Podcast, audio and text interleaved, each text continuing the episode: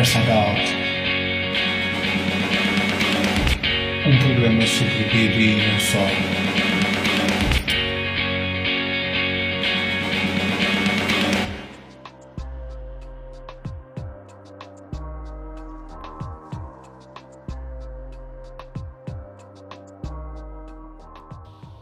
Muito bem, iniciamos mais um episódio do nosso podcast. Desta vez o nosso convidado é o Pedro Cipriano.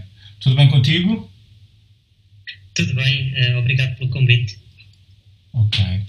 Olha, Pedro, podias falar então um bocadinho da tua relação com a banda desenhada? Um, eu sempre fui um leitor ávido desde, desde jovem. Um, praticamente lia tudo o que encontrava. E acabei por, obviamente, parar também com as BDs. Uh, comecei com, por entrar no, no mundo da Disney, uh, com, os, com o Tipo com o Pat Donald, uh, só que em breve isso já não satisfazia a minha curiosidade e, e aquilo que eu procurava e iniciei-me um pouco nos super-heróis mais conhecidos. Em especial lembro-me que do X-Men e do, do Super-Homem. Uh, depois houve um grande hiato desde, desde a minha adolescência até há poucos anos, exceto alguns casos pontuais, uh, como por exemplo o Kino, uh, até que muito recentemente descobri um novo gosto em BD.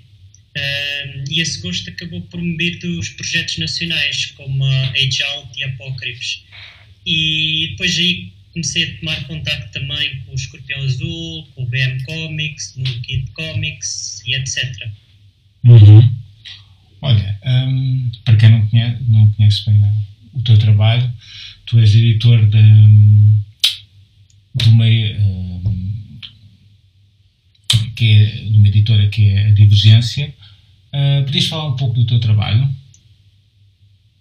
Um, bem, a Divergência, ou mais, mais concretamente, surgiu um pouco de uma, de uma necessidade que havia na altura. Um, eu já desde muito cedo que queria ser escritor, uh, lembro-me que para aí desde os. Aí, quando comecei a conseguir escrever, lá após sete anos, escrevi o meu primeiro teatro. Uma coisa muito básica. E depois, a partir daí, fui sempre escrevendo. Uh, até que em 2013 apercebi-me que havia um grande problema em Portugal, que era, havia alguns bons autores que não eram publicados nem tinham hipótese de ser publicados. Uh, havia alguma, algumas, havia e há algumas editoras que apoiam a ficção especulativa, como por exemplo a saída de emergência, até a presença, mas uh, eles têm um grande problema, eles praticamente não apostam em autores nacionais.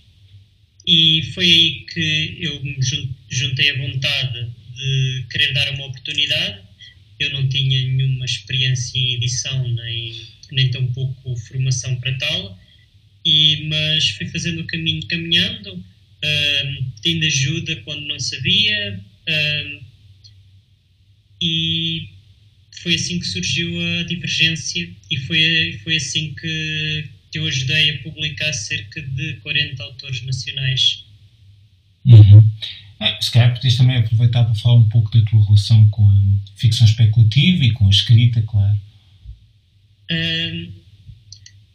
portanto, uh, como eu disse, eu sou um, leitor muito ávido. Uh, infelizmente já, já fui mais do que o que sou agora, nem, sempre tem, nem sempre temos tempo, mas um dos livros meus favoritos e, e que me marcou uh, foi o Dune. Como é que eu cheguei ao Dune? Aí vai, vai uma coisa engraçada. Eu cheguei ao Dune porque descobri o jogo de computador primeiro. Uh, o Imperial Battle for Dune.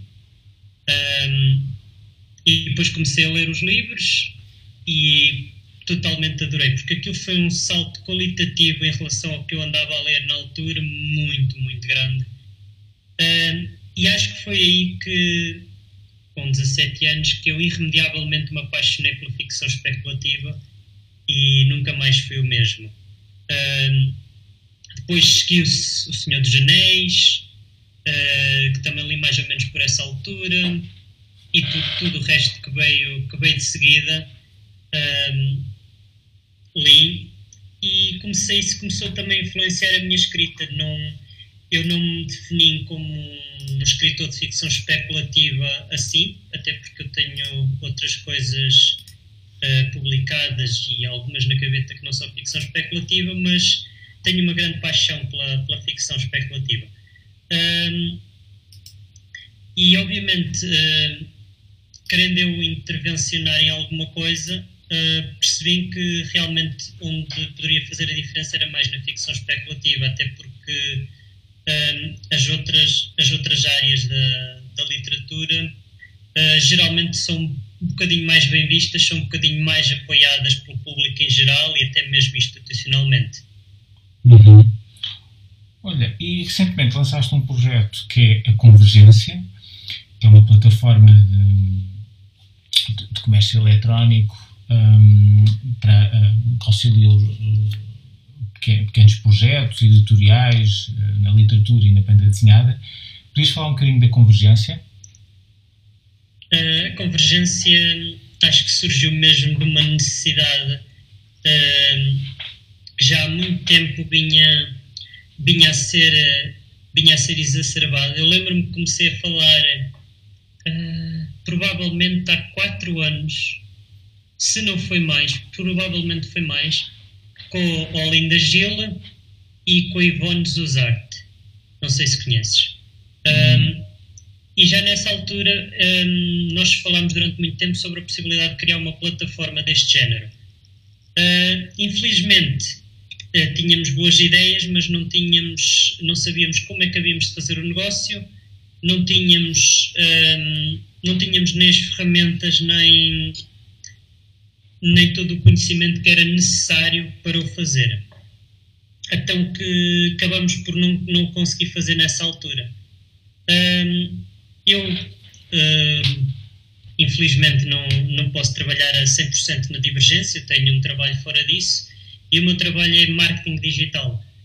Um, isso, aliado a tudo que eu já tinha feito na Divergência, com loja eletrónica, agora saber de marketing digital e especialmente de publicidade, um, o facto de estar em constante contacto com pessoas profissionais, uh, uh, profissionais de nível mundial, uh, fez-me a perceber como é que poderia criar um projeto desses.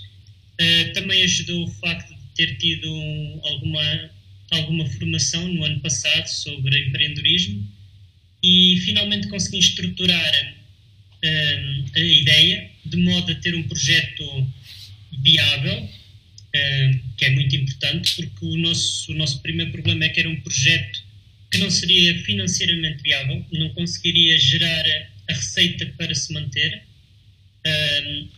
e agora acho que finalmente consegui encontrar um bom balanço entre ter um projeto viável, que não precisa de financiamento externo, mas que, que ao mesmo tempo oferece condições justas uh, aos autores e às pequenas editoras, porque existe um grande problema, como por exemplo a UC, que cobra, que faz exatamente um trabalho muito semelhante ao, ao que eu faço, só que cobra uma cobra mais 50% do, do, do preço dos livros. Uh, isso, se, estando eu também do outro lado, como editor, sei que as pequenas editoras e os autores independentes não costumam ter uma margem tão, tão alargada. Então há ali uma barreira. Para além disso, uh, não existia também nenhuma, nenhuma plataforma que fosse especializada nisto. Uh, e para além disso, nós não, não, o que eu faço não é uma não é simplesmente fazer um site e meter lá os livros. Um, ehm, eu ativamente crio campanhas de publicidade para esses mesmos livros e ajuda a divulgar o trabalho, aliás, ajuda a divulgar o que melhor se faz em Portugal. Uhum. Sim, sem dúvida. Uh, tens, tens tido uma boa aderência? Uh, sim, uh, muito boa aderência. O, o projeto ainda não existe sequer há dois meses. E, e qual é o meu espanto? Isto foi uma, uma surpresa. Isto não começou na BD, começou mais só para os livros até que eu comecei a perceber que havia muito interesse na BD, não só dos, dos próprios autores e, e, pequenos projetos, como também das pessoas para, para comprar BD. Uh, posso divulgar um, um, dos dados: 90% de tudo o que vendemos até agora foi BDs. As BDs têm uma grande procura e, e isso surpreendeu-me imenso. E, mas eu quero, quero continuar a, apostar em, no, tanto nos livros como nas BDs. Mas surpreendeu-me imenso o facto de ter tido uma grande aderência das BDs. E acho que o projeto, para uma coisa que começou praticamente do nada, uh, acho que está a ter um, um grande sucesso Uh, planeio estar uh, presente no, no Sci-Fi LX e noutros eventos ao longo do verão, também presencialmente, trazer um pouco a loja do, do ambiente online para o, para o físico, para poderem conhecer também quem está por trás dos projetos, poderem, poderem ver os livros a sério, também é muito importante. Há pessoas que não, que não compram online porque gostam de ver o livro, gostam de o folhear antes de, antes de comprar, e eu compreendo isso, como próprio leitor, muitas vezes gosto de ver o livro antes de comprar. Uh, mas pronto, estando um pouco a afastar aqui do, do assunto, uh, posso dizer que, que está a ser, ter mais sucesso até com o que eu próprio previa. Uh, o nosso site está com cerca de 300 visitas diárias. eu não, não, esperava, não esperava tanto.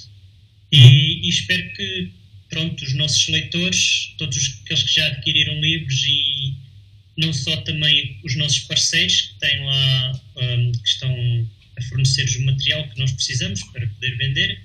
Espero que continuem a acreditar no nosso projeto para podermos ir mais longe. Ok.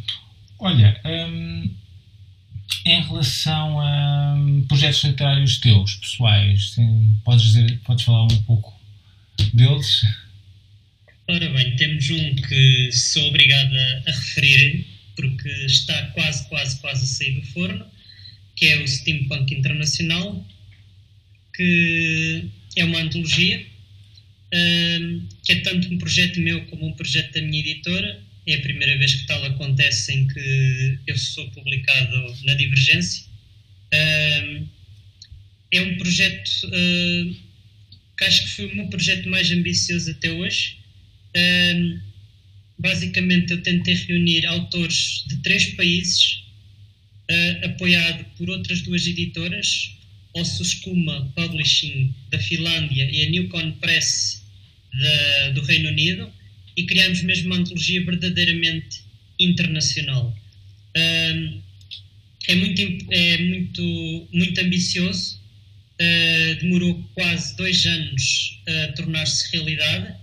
Uh, gostaria de agradecer ao Ian Watson e à Jenny Merezma, de, que são os, os correspondentes editores do, de, do Reino Unido e Finlândia, respectivamente, por, por, toda a ajuda e por terem acreditado nesta ideia, nesta ideia que ao início parecia maluca, que, que me surgiu depois de, de, ter conhecido alguns editores também de pequenas, pequenas editoras ligadas à ficção especulativa no Eurocon de Barcelona.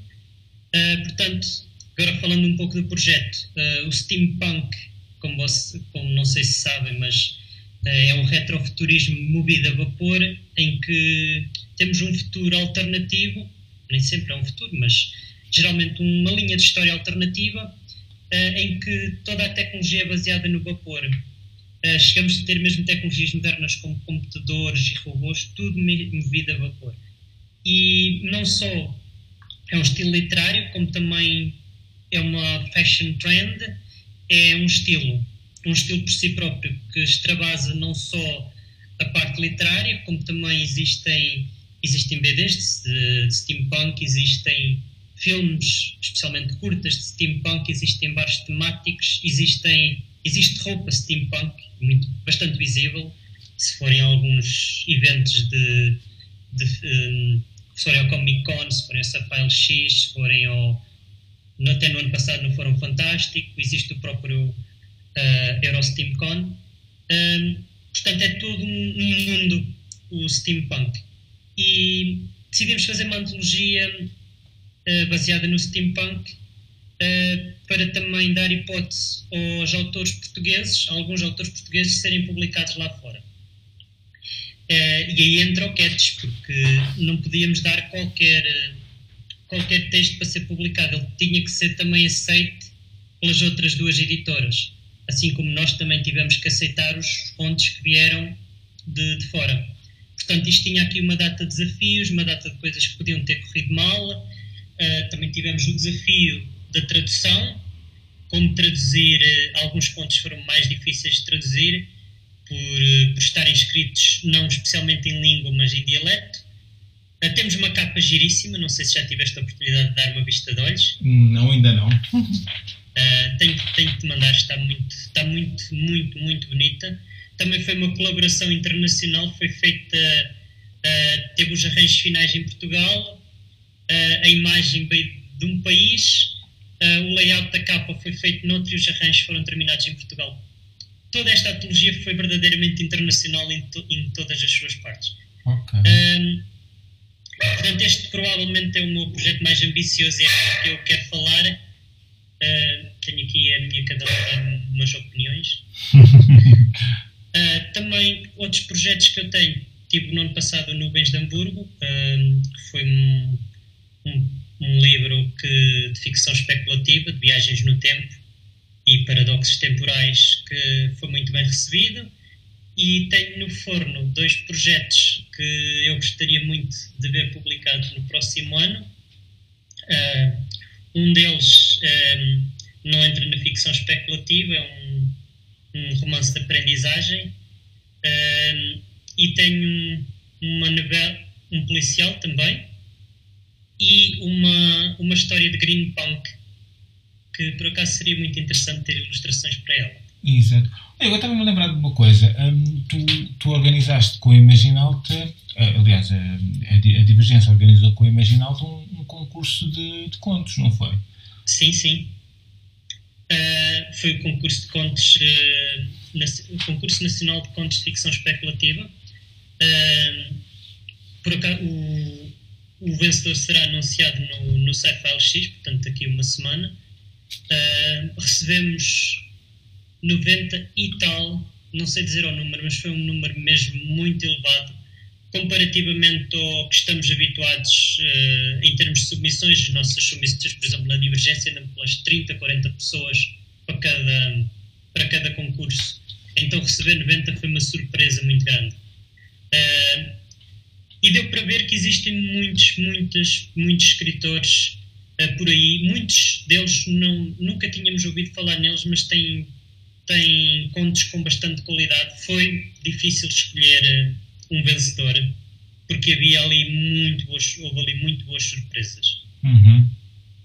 Olha, em, em, relação à tua entrada no mundo da banda desenhada como argumentista, uh, eu sei que estás com vontade que isso vá acontecer brevemente. Podes falar de alguns projetos, de alguns rascunhos que, que tens estado a preparar? Uh, acho que o, o maior sacrificado no meio disto tudo acaba por ser o André Mateus, uh, também deves conhecer. Claro, claro, claro. Uh, eu tenho andado a chatear já algumas vezes para me, para me dar umas dicas do que, é, do que é que eu devo fazer e o que é que não devo fazer.